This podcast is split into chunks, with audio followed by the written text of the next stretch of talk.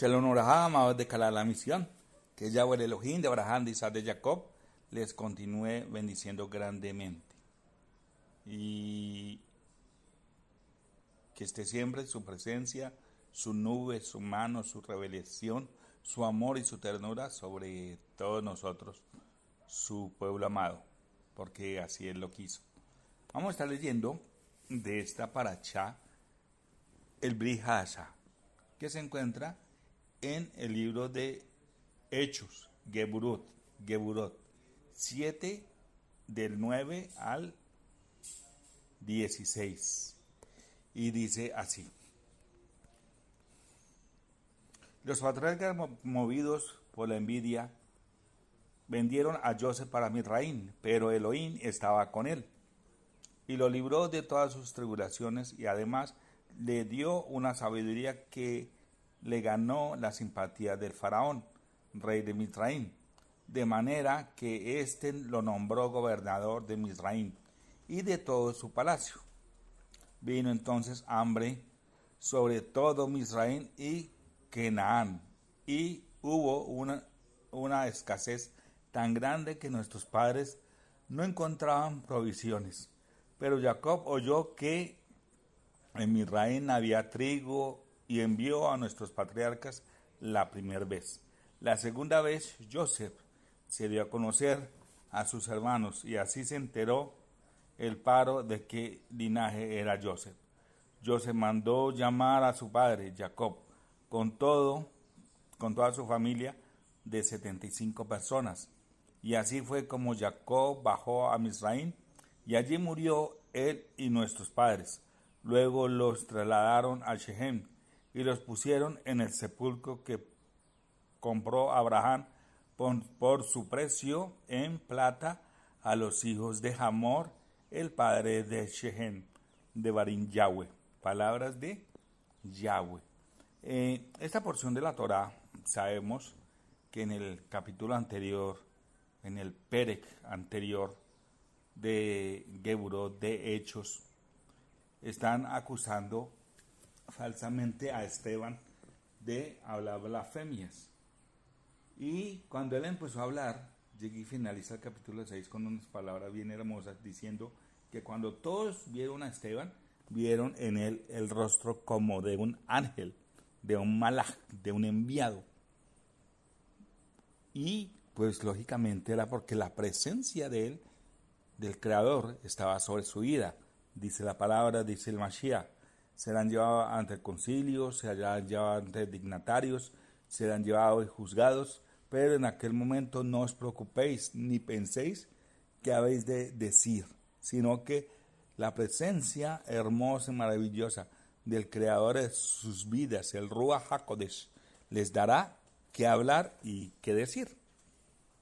¿No es cierto? Y en este caso estamos viendo el Perek 7 de Geburot, Hechos capítulo 7, y todas estas palabras que él está diciendo, más allá que las pudiera conocer porque las hubiera estudiado, era porque era, había, se estaba cumpliendo esa palabra, mejor dicho. Había una intervención divina especial sobre la vida de Esteban, el cual contó cómo empezó el pueblo y qué es lo que está pasando hasta el último momento con la llegada del Mashiach y lo que ellos habían hecho. Y en esta porción que estamos leyendo, en estos pocos pasuk, estamos viendo claramente cómo tiene que ver con eh, la porción de la Torah que estamos estudiando esta semana, estas tres semanas que empezamos, ¿no es cierto?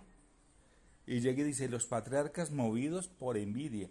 Algo que nosotros debemos entender es que ellos no tenían la capacidad.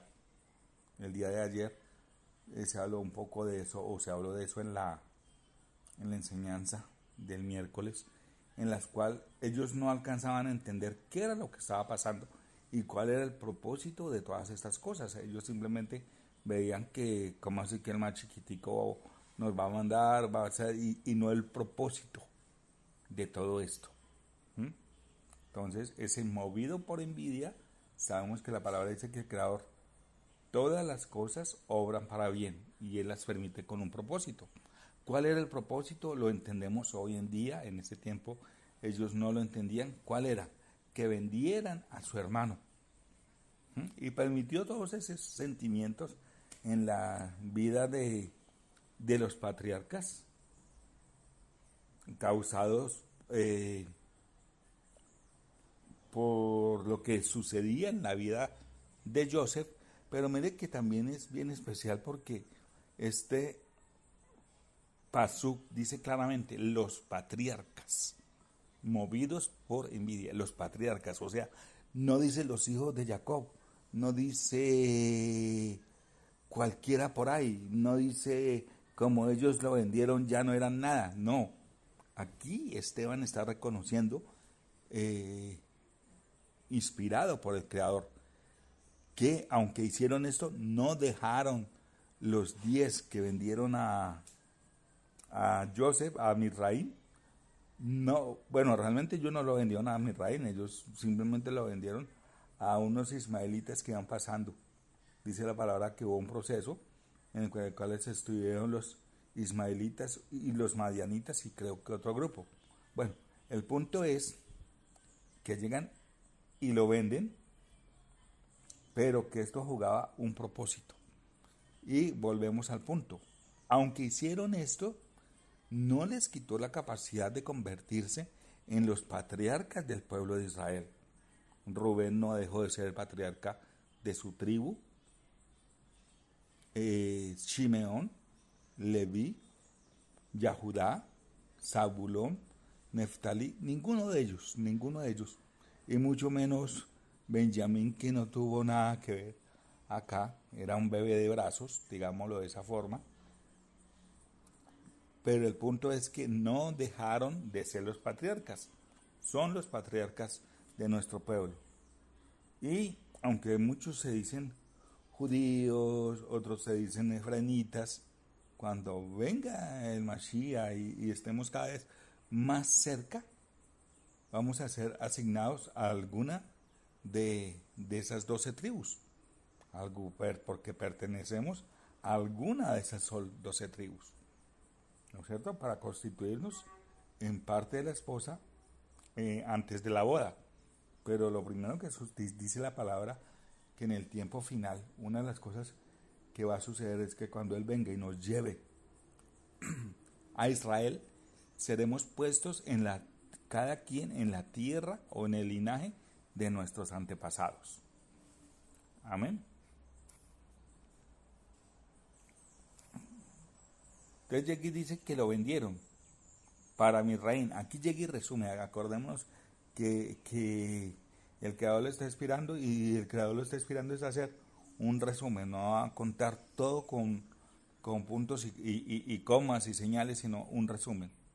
Dice, y lo vendieron a gente, lo vendieron para el mundo, pero Elohim estaba con él.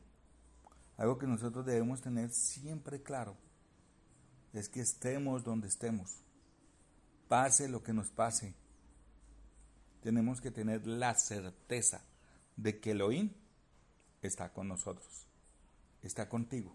No sé qué situación puedas estar pasando en este momento durísima, pero Elohim, ¿cuál? El Elohim de Abraham, de Isaac, de Jacob, está contigo. No temas, no desmayes, no bajes la guardia. Así como estuvo con Joseph, así es como estuvo con nuestros patriarcas, así es como estuvo con David.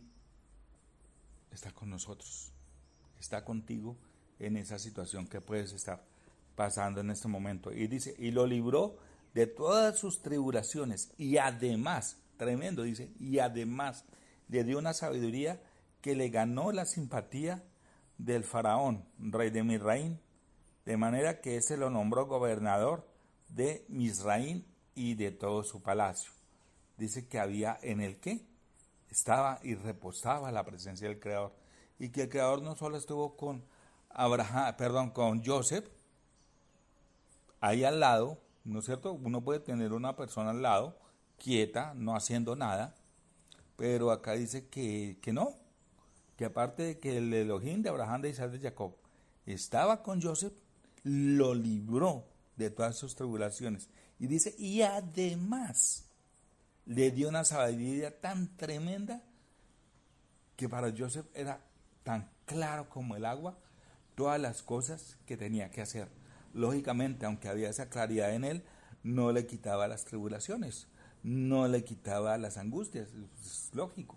Pero una cosa es pasar por tribulaciones con emuná a pasar tribulaciones con desespero, con desaliento, con un completo desánimo.